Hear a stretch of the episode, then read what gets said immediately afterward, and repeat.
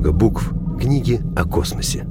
Читайте фантастику? Хотите разобраться в современной космической научно-поп-литературе?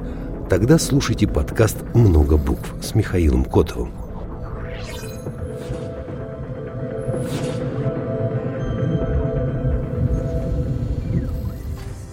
Добрый день, и сегодня у нас очередной выпуск передачи «Много букв». Э, с вами, как всегда, в студии научный журналист Михаил Котов, это я. И сегодня у меня прекраснейший гость Владимир Обручев, руководитель направления компьютерной научно-популярной литературы издательства «Бомбора». Все да, так? Да, все так. Добрый день. А, Владимир, расскажи, с какими ты к нам книгами пришел, что интересного будет почитать про космос от вашего издательства? Я пришел с тремя книгами. Две из них вышли буквально недавно, весной. Одна вышла чуть раньше. Первая книга — это книга Томаса Стаффорда и Майкла Кассута «Есть стыковка».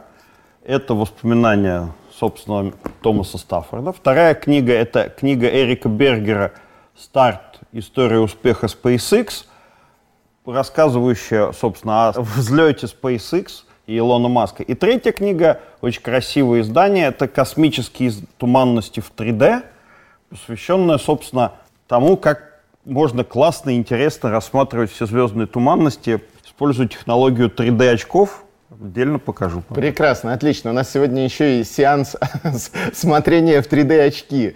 А, пока мы не приступили к книгам, расскажи вообще, как оно в связи с э, последними событиями идет работа издательства? Книги выпускаются? Работа издательства идет, мы не останавливаемся, работы очень много. Да, есть определенные трудности в продлении прав и выпуске иностранных книг, переводных. Это связано с тем, что часть издательств приостановила работу до выяснения момента, что им покажется как бы разумным. Но в целом по уже заключенным контрактам вся работа идет – и издатели отвечают на вопрос, ну, новыми контрактами пока проблемы. Но это, с другой стороны, не только ну, у нас, это у всего книжного рынка российского. Но в целом мы в будущее смотрим с большим оптимизмом. Мы планируем больше сконцентрироваться на выпуске книг российских авторов. Благо, хорошее время для этого. Уважаемые зрители, вот, собственно, вы услышали совет, на этом можно прекращать смотреть сегодняшнюю передачу, идти к столу, к письменному и начинать писать книгу. Желательно научно-популярно. Научно-популярно будет замечательно, про космос будет еще лучше. Хорошо, это приятно слышать. Тогда давай к книгам. Есть стыковка, это воспоминания Стаффорда. Стаффорд у нас американский космонавт, один из э, как раз участников э, Аполлона, миссия Аполлон. Миссия Аполлон задумывалась в 1972 году. В это время идет э, противостояние, война во Вьетнаме. 72 год, это, если я не ошибаюсь, как раз начинается большое такое нападение Северного Вьетнама, так называемое пасхальное наступление. Ну, то есть, на самом деле, в мире ситуация очень и очень непростая. И при этом советские и американские специалисты собираются и решают, а давайте сделаем на орбите стыковку э, американского и нашего космических кораблей. Давайте впервые в истории две космические нации встретятся в космосе. Ну, это так и было, да, и, в общем, довольно любопытно, потому что Стаффорд уже к тому моменту фактически перестал быть действующим астронавтом, Слейтон вообще летел первый раз в космос, потому что ему врачи наконец после долгого-долгого перерыва дали добро на то, чтобы он мог вообще летать, и он тут же воспользовался служебным положением. Ну, а Брандовер, насколько я помню, включили просто как молодого и перспективного на тот момент. Слушай, ну я думаю, была многократно проверена специальным особым отделом и с той, и с другой стороны команда на, на, на тот случай, как действовать, э, что говорить. Хорошо воспи- написано воспоминание, стоящая книга Очень получилась? хорошо воспитано. Вообще написано очень хорошо, очень интересно. Стаффорд вообще очень такой хороший рассказчик, и это ну, может быть, благодаря, не без участия Кассута, конечно, но интересно там вот что. Это история не только того, как летали, и программа «Аполлон», собственно, лунный и Джемини, сколько вообще потом... Интересно очень читать, что потом происходило, и как двигалась американская космическая программа, потому что Стаффорд, в принципе, ну, сначала долгое время был руководителем то, что у нас называется отрядом космонавтов. Угу. Давай назовем отряд астронавтов, Давай, нас да. никто за это не наругает. И, соответственно, он, а потом он перешел в военные чиновники, потом он долгое время занимался шаттлом как консультант.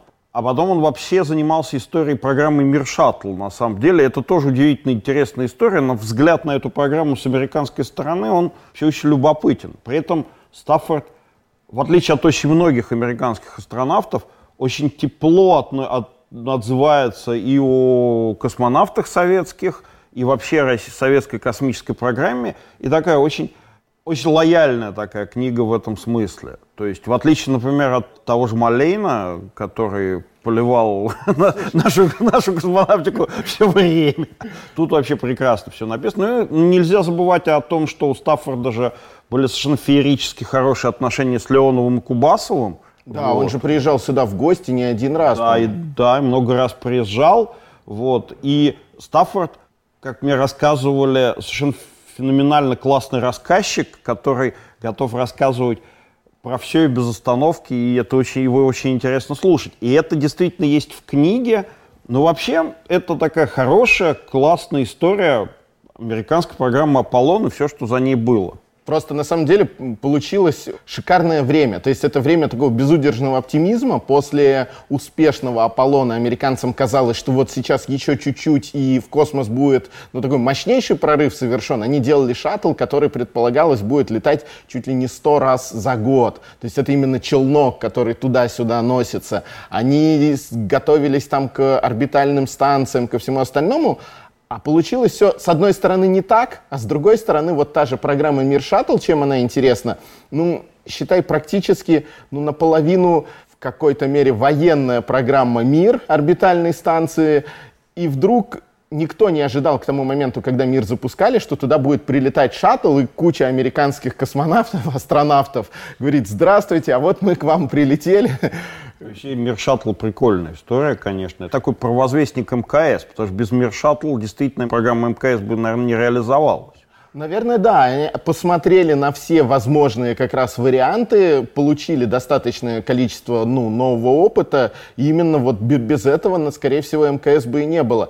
Я очень советую, я думаю, что мы найдем, э, и зрители сейчас увидят, есть очень классные фотографии шаттла, пристыкованного к станции «Мир». И ты видишь, насколько «Мир» небольшая по сравнению с шаттлом, он там огромный такой просто вот пристыковался.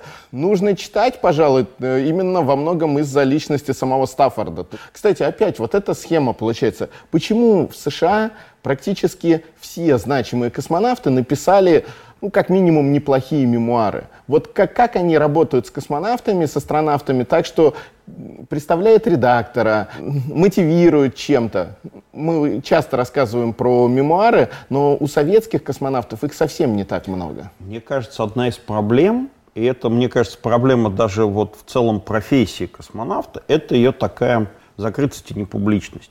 То есть, безусловно, космонавты — это люди очень героической профессии, тут вопросов никаких нет, и они носители уникальных знаний и умений. Но, к сожалению, наверное, проблема в том, что у нас как-то так, во-первых, космонавтов меньше, чем в Штатах, во-вторых, они не публичны. И мало кто из них готов много и красиво себя пиарить. Он, не, мне кажется, их просто этому не учат во многом. Ты превращаешься в публичную личность, ты все время на виду. У нас же, заметим, те, кто из космонавтов, кто на виду, их единицы. Ну, Всем при этом же вот сейчас ситуация изменилась. Тот же Петр Дубров, Иван Вагнер из молодых космонавтов, они много и часто рассказывают о своей профессии. Вот. Они приходят на лекции, а в книге это как-то не выливается. Ну, во-первых, пока они делом заняты. Ну, да, да, да, работа важнее. Да. Во-вторых, на самом деле, молодое поколение в этом смысле намного перспективнее, потому что все-таки очень многие космонавты предыдущих наборов, те, кто там сейчас летает или раньше летал, это все-таки воспитанники во многом еще советского менталитета, когда, наверное, не было как-то, что ли, востре... не востребованным даже, а не было потребности у людей рассказывать. Ну да, там, я помню, как я маленьким, мне сколько, лет 10 было, я приезжал в Звездный городок, нас водили на экскурсию. У меня есть даже, я где-то даже нашел недавно фотографию с Владимиром Коваленко, вот наш класс, Владимир Коваленко. Было очень приятно. Но при этом многие космонавты еще, эта проблема связана с их родом занятий, они не очень хорошо говорят. Ну, не в смысле неправильно, а в смысле ну, не очень, их не учили, и, соответственно, у них не получается это выражать. Но мне кажется действительно, что сейчас ситуация сильно изменилась. И вот э, современный космонавт, мы сколько приглашаем их э, на лекции, на какие-то публичные мероприятия, сейчас они уже говорят много и классно, они любят рассказывать, они спокойно отвечают на вопросы, причем и старшее поколение, и те, кто сейчас пришли новые. Вопрос только в другом. Как-то это надо будет в ближайшее время превратить в книги. Я уже... Есть методики очень несложные. Но на самом деле, когда мы делали книги с Сергеем Рязанским, мы довольно хорошо отработали всю эту схему. То есть, безусловно, космонавт вообще сам не очень даже обязан это все производить буквы на клавиатуре. Это все можно наговаривать спокойно, потом это расшифровывается. Ну, фактически, как расшифровывают передачи. Но только в данной ситуации это задача журналиста, который может писать вместе, либо редактор, потому что какими бы профессионалами широкого профиля не были космонавты, они все равно где-то в чем-то ошибаются, что-то не помнят. Я вспоминаю историю, когда мы выпускали книгу Юджина Сернана «Последний человек на Луне», там научный редактор сделал, по-моему, 250 или 300 комментариев, просто потому что такое ощущение, что Сернан вообще забыл половину технических моментов или уже путал просто с возрастом. То есть это все на стороне издательства. Издательство это все может организовывать без проблем. А дальше время и желание. Время у космонавтов и желание, собственно, донести это в книгу. Потому что книга это все-таки такая история, что ли, такая комплексная. То есть она этим отличается от, условно, интернета и от поста в интернете, там, классного с фотографиями или там ролика какого-то. Это такая должна быть очень цельная картина, и к ней человек должен прийти, чтобы у него было желание этим поделиться в целом. Ну, наверное, там и Петр Дубров, и Иван Вагнер, они, наверное, через некоторое время будут готовы, потому что тот же Рязанский пришел к этой истории уже каком там после второго полета мы реально уже делали с ним книги такие познавательного плана, не фотографии, а именно познавательного плана. Поэтому, мне кажется, все впереди еще, новое поколение в этом смысле, мне кажется, очень интересно будет послушать и почитать. Прекрасно. Тогда давай двигаемся дальше. У нас вторая книга — это «Старт». Это Автор Эрик Бергер. Эрик Бергер — это журналист. Журналист чаще всего он пишет для издания «Арстехника». Э, американский журналист пишет о космосе. Насколько я вижу по материалам Эрика Бергера, он достаточно такой человек язвительный, без подколки очень редко обойдется. Что получилось в книге? Книга — это история старта SpaceX, период 2001-2008 года — Собственно, это история аварий, и она заканчивается в целом на первом успешном запуске 2008 года. Но на самом деле это такая действительно язвительная книга местами. Мы постарались сохранить эту язвительность, потому что, конечно, юмор и подколки немножко отличаются от страны к стране. И далеко не всегда у нас интересно читать американский такой внутряк. Но очень хорошо, что она написана именно журналистом. Он в теме, он хорошо все знает. Тут масса интервью, он общался со всеми, включая Маска. Хорошая книга, которая одобрена, как авторизованная биография до известной степени, одобренная биография. То есть совершенно явно, что ни Маск, ни, там, ни остальные топы SpaceX, я не видел ни одного комментария про то, что Бергер написал плохо или неправильно, или наврал где-то. Вот. Она классная, она действительно очень живая и позволяет познакомиться с американской псевдочастной космонавтикой, которая как раз пришлась на период заката шаттла, когда после там, аварии Колумбии в том числе были проблемы и непонимание, куда двигаться дальше. И Маск, на самом деле, большой молодец, он этим хорошо воспользовался. Вот там отдельная история есть про то, как они пытались в России баллистические ракеты купить. Очень интересная история. Тут она описана подробно? Ну, она, нет, она без особых подробностей, но вот даже то, что Бергер не поленился про это написать, действительно Маск рассуждал о том, что они попробовали купить баллистические ракеты, наши задрали ценник, решили продать старье. Маск сказал, что я тогда, видимо, буду платить по несколько раз за одно и то же. Как он утверждает, ровно в этот момент он и задумался о создании своей ракеты. Бергер постарался по-разному всю эту программу осветить, и этим книга хороша.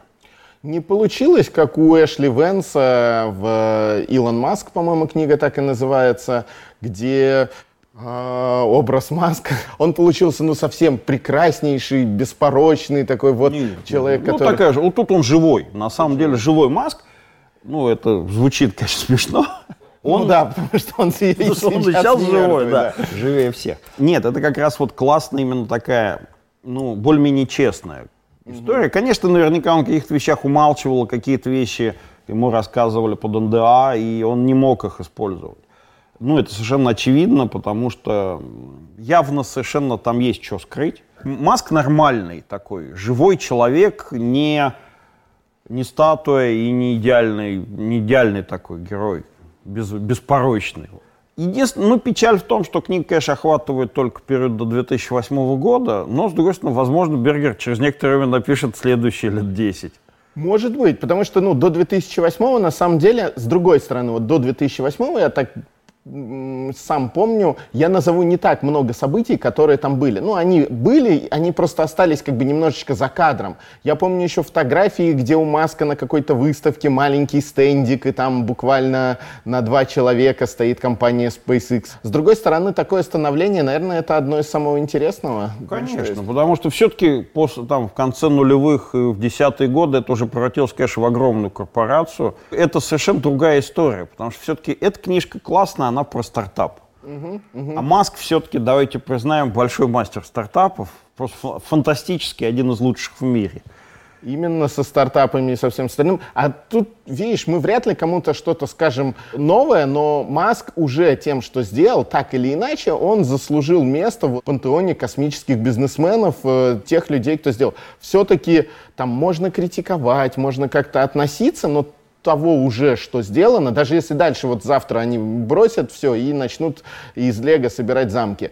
До этого момента сделано уже очень много. И действительно прочитать, понять вот это, как это было, почему это могло быть в США того времени, и может ли это повториться или нет. На самом деле, ведь Штаты бы хотели нового Маска, я думаю, ну, как минимум ну, еще точно одного. Точно не помешал бы. Да, все остальные пока все, не справляются. Все остальные страны тоже бы хотели, но он нигде не вырастает. На самом деле, я сейчас подумал, почему про более современную историю уже может быть менее интересно писать. Она открытая. Современная история очень публичная стала. И, в принципе, ну, если хочется ознакомиться с текущим состоянием дел у SpaceX, это, там, не знаю, два часа в интернете, и ты плюс-минус все знаешь, ну, в нужном тебе объеме. На самом деле, в, до 2010 года интернета толком не было. Ну, он был, конечно, им все пользовались, но его еще не было как вот такого огромного-огромного хранилища информации. И часть информации про нулевые, она, ее нигде взять просто, на самом деле, и это хороший источник. Ну и за Маском так не следили. Это сейчас каждый твит его, это самое, сейчас он осматривается, оценивается, взвешивается, ставится в рамочку в случае необходимости там поклонниками и сохраняется. А тогда за ним особо никто не следил до 2010-го. Ну, такая непубличная фигура. Вот мужик бегает из Южной Африки, который вдруг хочет сделать космическую компанию. Да, то, что он поднялся на PayPal, но это тоже такая история не безумно публичная. Ну, то есть нет, конечно, кому надо, тот знает, но так вот если спросить э, про Маска, а чем он известен, про PayPal-то вообще никто не вспомнит. Тесла будет и SpaceX. Tesla и SpaceX, да. Маск классный на самом деле. Такие люди, вот такие люди нужны для популяризации космонавтики в целом. Вот именно как направление. У нас, к сожалению, пока такого популяри... публичного популяризатора, завязанного на отрасль, нет. Такого нету, это точно. И да, остается прочитать, посмотреть, понять для себя. Поэтому я думаю, что эту книгу можно рекомендовать и если вы глубоко заинтересованы тем, что делает Маск и уважаете его, и, и даже в обратном случае, чтобы посмотреть и понять, э, как, как получилось так, как получилось сейчас. Поэтому Эрику Бергер, он молодец. Но я говорю, что на самом деле я всегда его читаю архитехнику, я постоянно да, он к Маску чуть более благоволит, но в общем и целом он не упускает практически ни единого случая ущипнуть, ткнуть или уколоть, ну, если кто-то этого заслуживает. Поэтому я сам буду читать, я сам буду смотреть, э, что же у них там получилось. Давай последняя книга, и я Последняя смотрю... Последняя самая красивая, на самом Прекрасно, деле. да, да. Тут трехмерная Значит, такая, это самая обложка. Обложка. Начнем, на самом деле, с автора. Один из авторов этой книги — это Брайан Мэй. Да, это великий музыкант, участник группы Queen. Э, и да, не, далеко не все знают о том, что Брайан Мэй специалист по астрофизике, он э, преподает, у него ученая степень. Человек, который не только на гитаре умеет играть так, что в свое время королева распорядилась же, был случай интересный, он играет вместо медиатора пятипенсовой монетой. И в какой-то момент а пятипенсовиков уже достаточно давно не было. И королева попросила казначейство ради Брайана Мэя выпустить специальную партию пятипенсовиков, чтобы вот наш человек мог играть. Ну да, действительно, он вернулся сейчас, как я понимаю, к астрофизике до большого объема. И они сделали совершенно прекрасную книгу, посвященную космическим туманностям, которая на самом деле очень интересно. Да, эта книга вышла еще до того, как запустили новый космический да, Джеймс телескоп Веб. Джеймс Веб. Поэтому, конечно, наверное, после Джеймса, через некоторое время ее будет смотреть уже не так интересно, когда Джеймс Веб наснимает ну, большой пул снимков. Но на самом деле это классная история очень, потому что тут есть возможность смотреть на часть иллюстраций в 3D. Тут довольно много объяснений, на самом деле, рассказа про туманность. То есть нельзя сказать, что она только, видишь, вот она не да, только из иллюстраций. Тут отдельно есть иллюстрации специально под 3D сделаны. И... А 3D не все же умеют вот так вот. Не, правильно. Тут есть очки сзади. О, а вытащи, покажи. Сейчас. Прямо в книжке дают да, очки. Дают очки. Ну, Смотрите, вот есть очки. Они реально прям сделаны в книгу, и ими можно пользоваться. Слушай, очки такие серьезные, не картоночка. О, это отдельно совершенно прекрасная история. Мы думали, про, мы когда собирались ее выпускать, мы думали, давайте мы типа ее здесь в России напечатаем, картоночку, картонных очков сделаем, держи. И, соответственно, мы думали, о, как классно. И мы дальше долго-долго договаривались с компанией Брайана Мэй. Они сказали, не, ребят, так не надо. Мы долго делали специальные очки, мы вам отдаем производителя в Китае, печатайте в Китае, дальше пакуйте очки прямо в книгу – и мы пришли к выводу, что это правильная история, потому что сюда ввести очки – это целый геморрой. Вот, а так они как бы с книгой приедут, вот, и все будет удобно. И реально он, до этого выходили на русском книги, с, которые надо было смотреть с 3D-очками. Но это была такая себе история, потому что было неудачно, а тут как раз удивительно классная конструкция. Ну и даже если вдруг вам в 3D неудобно, здесь масса классных иллюстраций, которые и без 3D очень интересны ты говоришь про Джеймса Веба, на самом деле будет супер интересная история, потому что э, Хаббл снимал, когда у него в основном видимый спектр, он там чуть-чуть уходил в инфракрасный, но в основном у него видимый спектр. И туманности как раз в видимом спектре они, они, получ... они, они наоборот получаются лучше, Джеймс Веб работает в инфракрасном, и он вот как раз вот эти вот туманности насквозь про проходит. Он их... Ну, они раз, ну это же разные вещи. И будет интересно будет посмотреть, интересно сравнить, сравнить да, да как, НАСА, это, как это думаю, выглядит. Когда-нибудь сделает подборку таких кадров сравнительных изменений. Ну, они уже стали появляться, сравнивают по качеству и Хаббл, и Джеймс Веб. Слушайте, ну тут просто потрясающая печать, потрясающая фотография на мой взгляд, если ты болеешь в кровати, ты маленький, болеешь, О. тебе ни, никуда не выйти, и вот тебе принесли, и вот, Все, вот, вот оно недели, спасение. Две недели выздоравливаешь. Да, две недели ты лежишь, выздоравливаешь и смотришь. И большое количество, вот где по две фотографии, это как раз под 3D-очки. То есть э, ты смотришь и видишь трехмерную туманность. Это, это прямо вот очень здорово. Все хабловские снимки, да, используются? Нет, разные, я думаю, разные снимки, да. Ну, мы как да, бы... Да, я смотрю доступ... астрофотографов снимки, не, вот. Конечно, там не только Хаббл. Поскольку Квины все-таки уже, ну, немножко устали музицировать, это видно. И, конечно, концертов у них много. Он реально выпускает довольно заметное количество книг. Угу. И мы, я думаю, при случае с удовольствием выпустим еще как, там одну-две его книги, потому что они на массового читателя, который интересуются темой. То есть это не специалисты, а именно вот такой, мне интересно посмотреть. Ну и, в общем, эта книжка специально вот садится и рассматривать, и можно бесконечно. Слушай, ну с такой книжки должно идти вот такое большое предупреждение, что если вы дарите эту книгу там своему ребенку или мужу, то огромные шансы, что у вас следом в доме появится телескоп. То есть без этого будет ну, просто никуда. Телескоп все-таки ну, пока такая замена телескопа на самом деле, потому что... Да ладно, ты сначала смотришь картинки, а потом такой, я хочу сам это увидеть. Потом человек боится Хаббл на заднем дворе строить, на самом деле, следующая итерация. Ну вот это действительно, это, это прекрасная именно книга для всех, кому была интересна астрофизика, но интересна не в формулах, а в том, как это выглядит и что можно увидеть на ночном небе. Вот да, я смотрю как раз тут и про то, как формируются туманности, и про то, почему они, мы видим их такими разными. Нет, тут как раз вот именно про туманности здесь все от начала до конца, и там даже и как наблюдать есть отдельно, и карта звездного неба есть ты берешь эту книгу, открываешь и чувствуешь себя маленьким. И тут еще прекрасная это самое трехмерная, я не знаю, в камеру видно или нет, э, картинка, когда ты видишь трехмерную туманность на обложке. Голова это, да. То есть это... это такая вот, ну, это такой must-have для всех любителей астрономии, мне кажется. Мне кажется, да. Слушай, это прямо вот вообще-вообще уникальное издание. И очень приятно. У нас до этого еще в передаче вот таких книг не было. Я сам вижу первый раз, чтобы и с очками, и чтобы рассматривать покупаешь, берешь ее, чувствуешь себя ребенком. Это действительно круто, что я такие сам, книги когда появляются. принимали решение об ее выпуске, я сам вот, у меня были ощущения такие же, как у тебя сейчас. То есть я ее крутил, вертел, домой унес, три дня смотрел, вот, потом сказал, не, надо покупать, и мы дальше долго-долго-долго торговались по цене, но чтобы мы получили достаточно хорошую цену, чтобы она, ну, не стоила как самолет здесь. Она, конечно, не дешевая совсем, но мне она абсолютно того стоит. Понятно, да. Спасибо огромное, Владимир. Прямо действительно у нас сегодня получились очень-очень разные книги. И для любителей истории, пожалуйста, и Стаффорд, и Маск.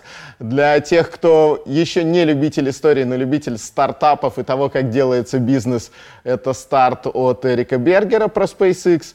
И для всех, кому нравятся красивые иллюстрации, интересные картинки, кому вот кого завораживает ночное небо, то космические туманности в 3D — это прям тот случай, когда 3D оправдано. Абсолютно, да, в данном случае. Спасибо огромное. На этом мы, наверное, пожалуй, будем заканчивать. С вами были Владимир Обручев. Э, давай-ка ты еще раз правильно скажешь. Руководитель направления компьютерной научно-популярной литературы издательства «Бомбор». Прекрасно. И я, Михаил Котов. Спасибо. До свидания. Спасибо, что пригласили. До свидания.